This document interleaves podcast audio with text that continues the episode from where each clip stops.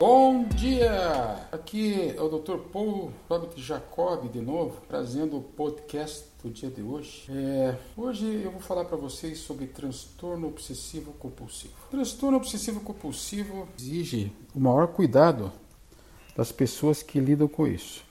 Só que ele está aí espalhado no meio da nossa população e as pessoas não conseguem identificar isso no outro, porque é uma coisa tão assim subjetiva, né? E que ninguém vai ficar levantando questões de hábitos, né? Então, o máximo que você pode dizer para a pessoa, e não nem para pessoas, pela pessoa e para as outras pessoas, para não virar fofoca, ele é meio esquisito, né? Então, o que, que esse cidadão faz? Ele tem uma mania de limpeza terrível. Vocês imaginam nessa fase agora da pandemia, ele está fazendo uma festa, ele, ela, até criança. Qualquer sujeirinha o bicho entra em crise. Ele onde vai lava a mão. Ele tem uma característica, as mãos dele estão descascadas de tanto uso de detergente e de substâncias é, higiênicas. Então eu chamo de descascado, é uma eczema de contato já Sabe, às vezes até por uso de luva, que o contato com substâncias químicas tóxicas, que é o produto que é feito a luva, como o níquel, aí vem a pessoa lá com um processo alérgico da mão terrível e a gente tem que perguntar como é que é o hábito dele, né? Aí lava muito as mãos, outro detalhe também, ele é uma pessoa muito detalhista, né? Então, o cidadão chega em casa, vai dar um beijo nos filhos, primeiro ele vai lá no quarto, vai na, desculpe, na sala, ele vê como é que estão a posição dos quadros na parede e arruma. Não, ele é fastidioso, ele não arruma. Ele chama a esposa e diz assim: por que, que isso aqui está fora do lugar de novo? Então, além de ser um perfeccionista, ele é um chato.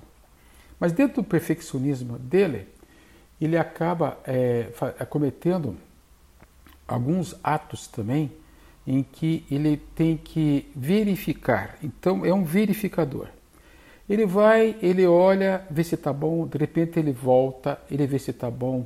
Então, é, ele fica palpando, fica verificando se as coisas foram feitas certas, se as coisas estão organizadas, se estão é, é, é, é, é expostas de uma maneira, no mínimo, é, de, no mínimo detalhe como ele quer. Tem muitas mulheres né, em casas, nas casas, que casam, que ficam em casa cuidando, e você entra na casa da pessoa, aquilo parece que você está em outro mundo, né? Não tem uma coisa fora do lugar, não tem um cheiro ruim. É, puxa, que bacana, a senhora é uma excelente dona de casa. Ah, sim, sim, eu tenho toque, eu tomo remédio lá com o doutor é, o doutor psiquiatra lá que me receita, tá? Ah, sim, sim. Aqui não está dando muito resultado, né? Essa obsessão que a senhora tem por limpeza e leva à compulsão para que você se é, auto, autogerencie e lide com sua ansiedade. Ah, quer dizer que então isso aí baixa a ansiedade? Não. Ele só faz diminuir um pouquinho a ansiedade. Mas o processo é obsessão compulsão, ordem, limpeza, mas não diminui a ansiedade da, da pessoa. Tá? É, e naturalmente essa pessoa passa a ser um contador compulsivo. Então, como é que isso acontece? Né? Aí você diz assim, poxa vida, é, você poderia então é, me ordenar e contar quantas frasquinhos de tal coisa nessa caixa tem tal? O cara vai, e perde uma hora contando. Qual é a dificuldade que você está tendo? Não sabe contar? Ele conta, verifica de novo, conta, verifica de novo. Então esse, esse, essa falta de controle dos pensamentos é, faz com que ele se torne pessoas diferentes. Inclusive, com o tempo, como ele não controla esses pensamentos, o que, que eles fazem? Eles fazem rituais é impressionante isso. Ritual para poder controlar essa, essa, essa compulsividade desse pensamento que geralmente são pensamentos negativos, para fazer, fazê-los controlar. Aqui entra a figura da meditação, né, gente? Pacientes como esses têm que meditar. E já existem muitos trabalhos é, dizendo da melhora deles sem remédio, sem qualquer outro tipo de terapia, só fazendo as meditações tipo aqui na yoga nós temos o Kirtan Kriya, né? Em que você canta o, o mantra e de repente mentaliza no seu cérebro é, funcionando como se fosse um L, uma energia, como se fosse um L no seu cérebro. Então essa capacidade da pessoa é, de mentalizar significa que ele vai dar um repouso para esse cérebro que é tão esgotado e tão cansado e tão encharcado das toxinas produzidas pela quebra das moléculas como a serotonina, que, é, glutamina, noradrenalina, epinefrina, enfim, todas essas drogas, dopamina, que estão aí e não tenho a menor dúvida, coisa que ninguém pensa, né? Se, se essas substâncias todas são naturais dentro de você, uma vez que quando elas são muito usadas, elas se transformam em alguma outra coisa. Essa outra coisa vai ficar circulando no teu corpo e vai produzir o quê? Um processo inflamatório crônico. Eles chamam isso de radical livre, que incha e inflama as glândulas do cérebro, as, as glândulas do hipotálamo, da hipófise. E isso vai alterar o corpo inteiro, desde a tua função da tua tireoide até a função do seu, dos seus rins, a função dos, do útero, do ovário, enfim, é uma coisa puxando a outra. As coisas não são simples, não são isoladas. É um casamento em relação ao órgão do outro. Né? Então, esse outro órgão também é envolvido nesse processo de manifestação do transtorno obsessivo compulsivo. E a coisa vai evoluindo, meus amigos, sabe? É, Parece-me que esse toque dá para ficar, você não ficar escondidinho. Por exemplo, ele podia ser um grande cirurgião, mas ele não tem controle sobre esse, sobre esse freio, sobre esses pensamentos negativos. Ele se torna um técnico de, de rádio, que ali o rádio não tem, não tem como o cara morrer, né? Por um erro, entendeu? E ele é perfeccionista e tem um sentimento de culpa muito grande e é negativista, então ele se transforma num consertador de rádio ou consertador de, de computador. Né? Ele pode fazer os rituais, pode fazer o, todo o movimento de, de repetição de uma maneira é, obsessiva, aí está no mundo dele. Passa lá horas e horas meditando lá no mundo dele lá, viu? Só que a evolução desse cidadão, porque os gânglios basais, os núcleos da base do cérebro, estão completamente fora de é, é, equilíbrio, ele acaba desenvolvendo um tique, tique nervoso, síndrome de Tourette ou Tourette. Essa síndrome, então, o paciente pega, a pessoa pega o teu companheiro fica do teu lado e começa a ter tique nervoso. Pisca, pisca, pisca, pisca. Ou começa a puxar a cabeça. Puxa a cabeça, puxa a cabeça, puxa a cabeça. Então, isso é uma, uma, uma associação de uma outra síndrome junto com essa síndrome do transtorno obsessivo compulsivo, tá? Estão as duas associadas, mas o tique daí já é um grito de alarme eh, do paciente em relação à sociedade. Então, ali as pessoas percebem e tem alguns que têm o tigre tão evoluído que as pessoas ficam rindo, acham aquilo engraçado e na verdade é uma doença psiquiátrica, não é? Tá. Uma vez visto isso e eu comecei já falando para vocês sobre essa questão da, da, da, das toxinas, eu vou puxar por esse lado agora, tá? A atuação das, das, das toxinas a nível cerebral e a relação disso com os alimentos. Olha que legal, ó. Eu não sou nutricionista, eu sou nutrólogo. Então o que, que eu faço? A nutricionista disse sim para vocês, administra a comida de vocês, baseado nisso que eu estou falando, e eu só digo assim: isso não pode. Então eu sou o representante do não pode. Ai, como é bom isso, viu? Então o que, que você não pode no toque? Você não pode tá, é, é, negligenciar alguns tipos de visão de alimentos em que você tem que ter noção que são alimentos prejudiciais e que produzem um processo inflamatório crônico é, dentro do, da visão da nutrologia. E esses, esses alimentos, eu vou agora relacionar para vocês, tem a ver com a questão de ingerir leite. Olha o leite levando, levando esculachada de novo, tá?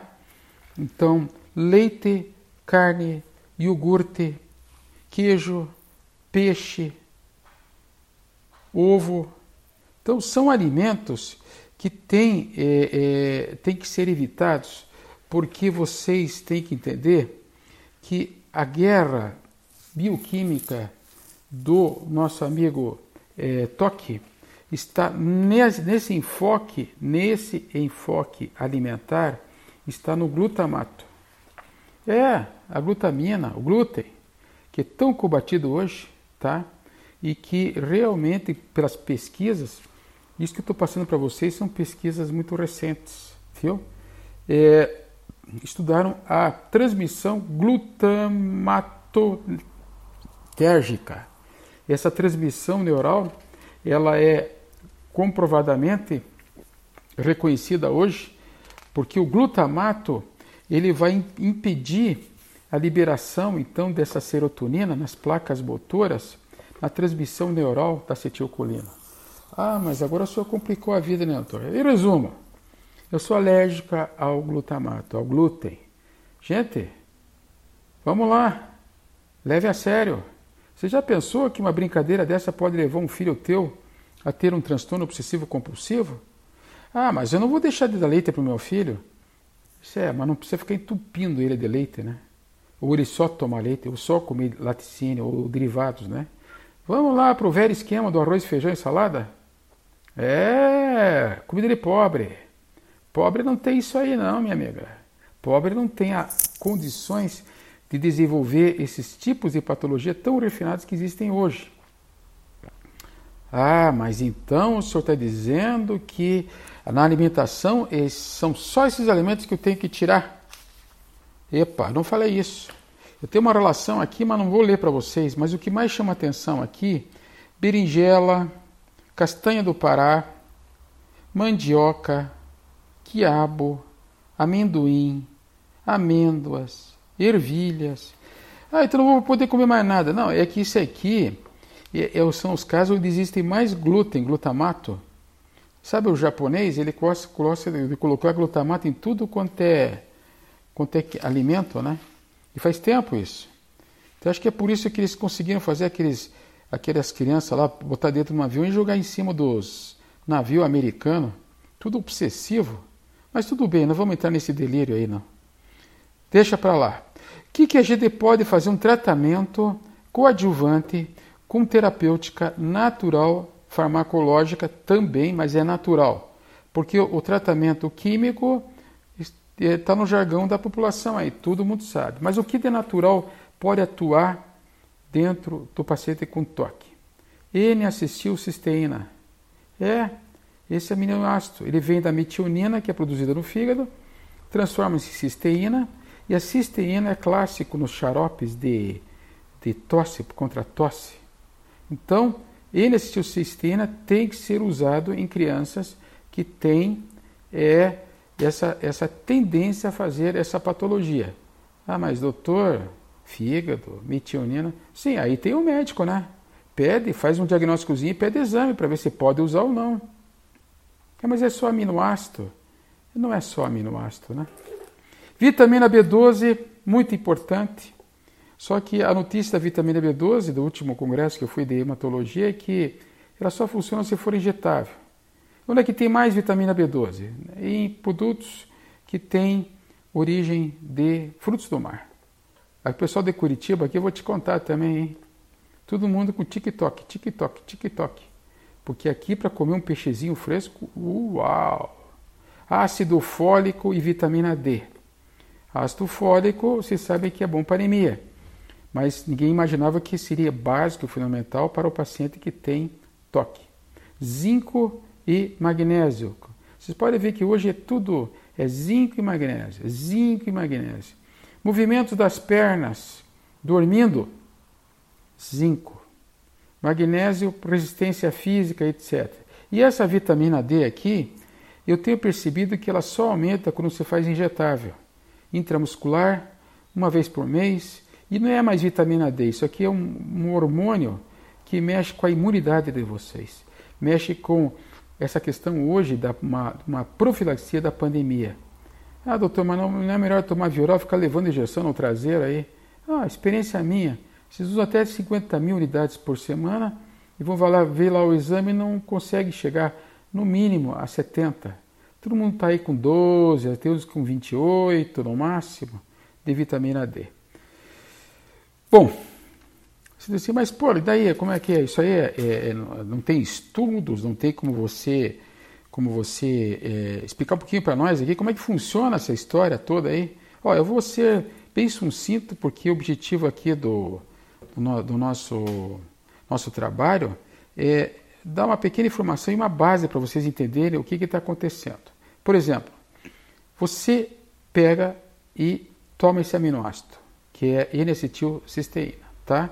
Esse aminoácido comprovadamente vai atuar sobre a molécula da dopamina e do mal, monoamino oxidase. Os dois. Opa! O que acontece? Esse contato, tá? Dessas substâncias, ele vai gerar o quê?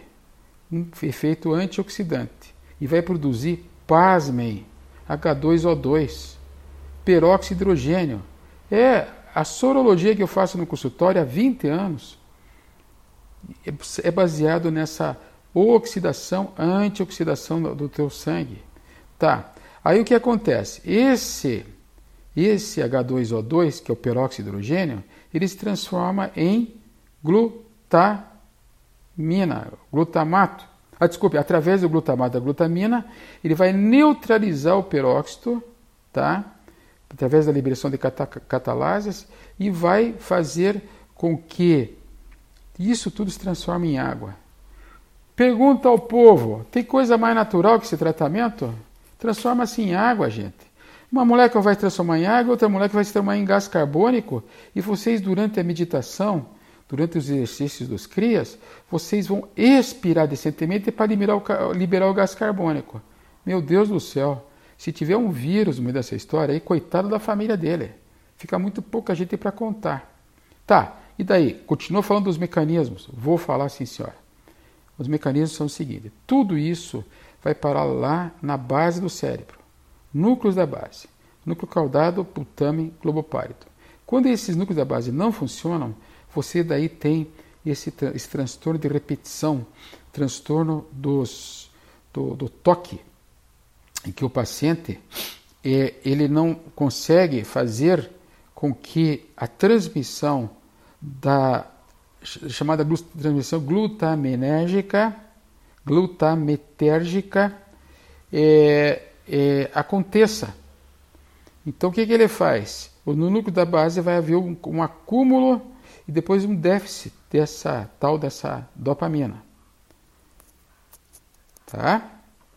Bom, em resumo, esse, esse é os mecanismos em que vocês têm a, a produção dessa e manutenção dessa doença, bioquimicamente falando. Eu vou parar agora e vou recomeçar um outro podcast em que a gente vai daí voltar a falar do toque sobre outros aspectos. Então, muito obrigado, pessoal. Paul Jacob. Então, até o próximo encontro.